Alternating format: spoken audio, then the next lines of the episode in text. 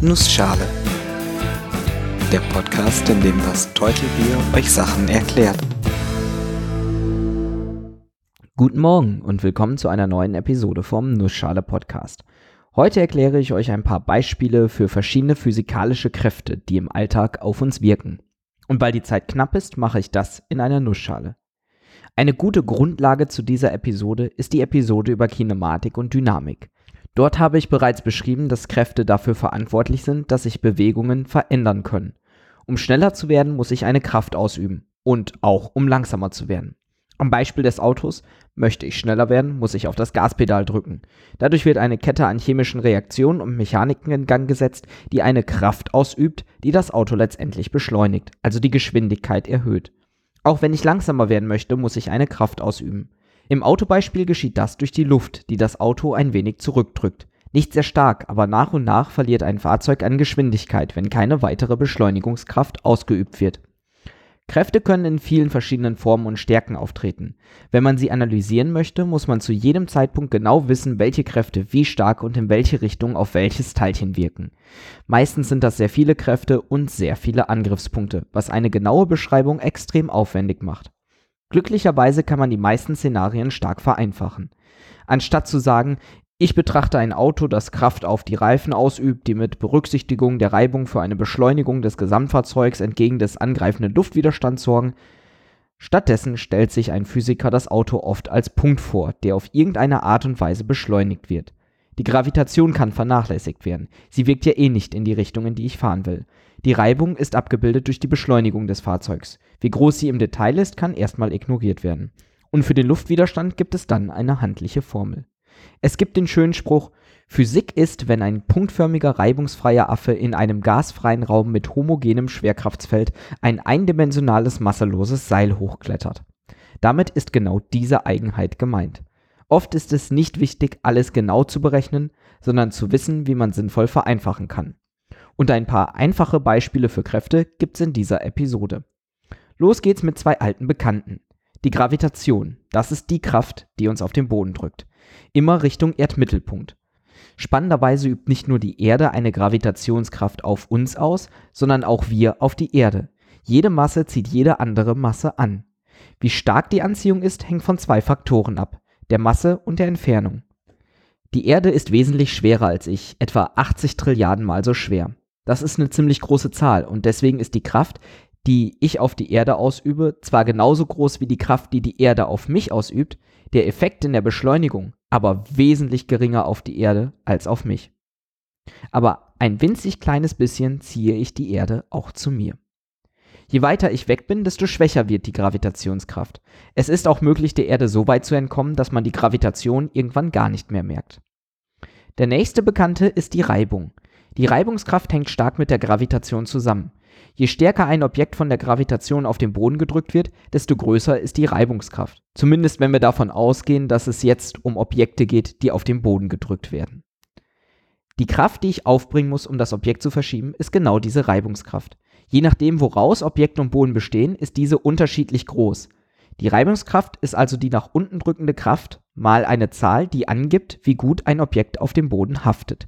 Das ist Haftreibung. Ist der Körper erstmal in Bewegung, wird diese Zahl kleiner.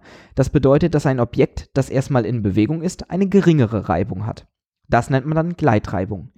In der Interaktion zwischen diesen beiden Reibungskräften gibt es ein spannendes Phänomen, von dem sich Benji Ramos gewünscht hat, dass ich es mal erwähne. Den Stick-Slip-Effekt. Stellen wir uns wieder irgendein Objekt vor, das, sagen wir mal, auf einem Tisch liegt. Da ist Haftreibung, deswegen bewegt sich das Objekt nicht.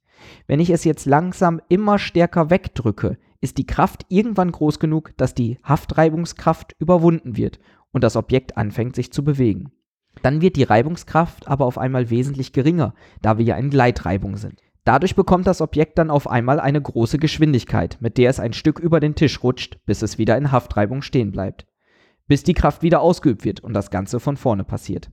Man kennt das zum Beispiel, wenn man mit dem Finger über eine Glaskante rutscht.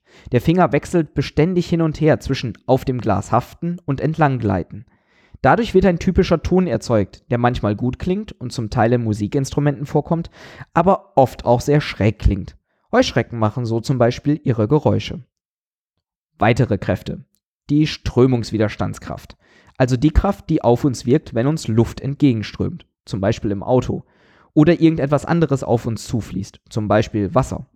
Diese Kraft ist nicht ganz so griffig wie viele andere. Sie hängt stark davon ab, wie ein Objekt geformt ist und was das eigentlich ist, was uns da entgegenströmt. Ganz allgemein kann man sagen, dass die Kraft größer wird, je schneller die Strömung ist. Das kann zum Beispiel bedeuten, wie schnell der Wind ist oder eben, wie schnell ich mit meinem Fahrzeug gegen die Luft anfahre. Der Einfluss der Geschwindigkeit ist quadratisch. Das heißt, wenn ich doppelt so schnell fahre, ist die Widerstandskraft viermal so stark.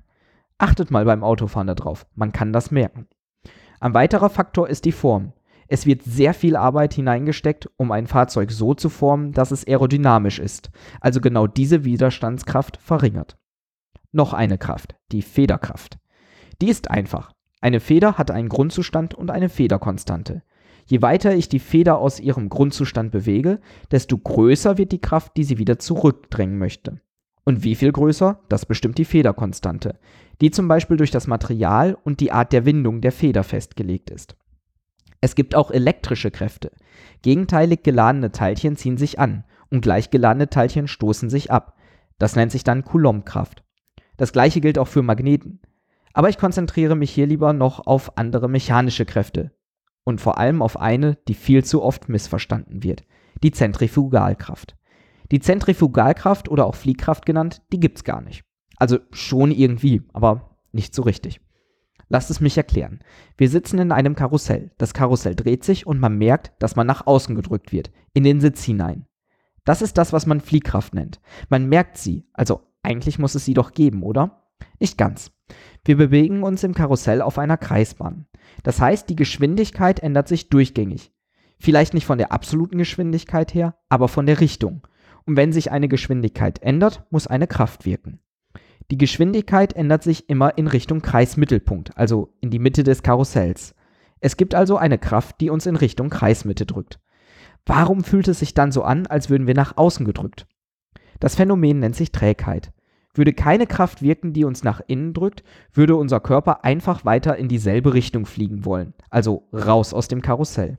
Da ist aber nun mal die Wand des Karussells im Weg, die uns auf der Kreisbahn hält und in die wir gewissermaßen konstant reinfliegen.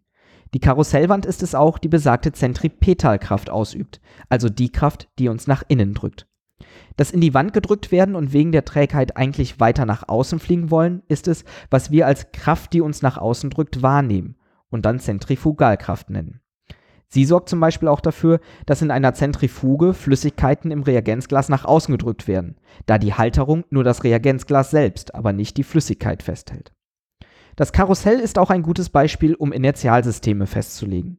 Es ist immer wichtig, aus welchem Standpunkt, aus welchem Inertialsystem man das Ganze betrachtet. Für einen Beobachter außerhalb des Karussells sieht es ganz klar so aus, als würde uns eine Kraft nach innen drücken, nämlich die Wand des Karussells.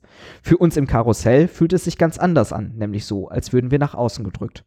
Stellen wir uns mal zwei Physiker vor, die sich in einem Karussell gegenüber sitzen. Beide haben Wasserpistolen, zielen auf das Gegenüber, schießen und schießen daneben. Für sie sieht es jeweils so aus, als würde sich der Strahl verbiegen. Von außen sieht man aber ganz klar, beide Wassersträhle sind gerade. Aber das Karussell dreht sich ja weiter während des Schusses, weshalb man das Gegenüber verfehlt. Die Beschreibung der Kraft aus Sicht der Physiker nennt man Corioliskraft. Genug erzählt. Ich hoffe, ich konnte euch kurz und knapp erklären, wie ein Physiker Kräfte sieht und welche es da so alles gibt. Wenn ihr Fragen, Kommentare oder Themenwünsche habt, schaut doch mal auf der Webseite www.nussschale-podcast.de oder auf Twitter bei @nussschalepod vorbei. Gerne dürft ihr den Podcast auch weiterempfehlen und auf iTunes bewerten. Ich bin das Teutelbier und ich danke euch fürs Zuhören.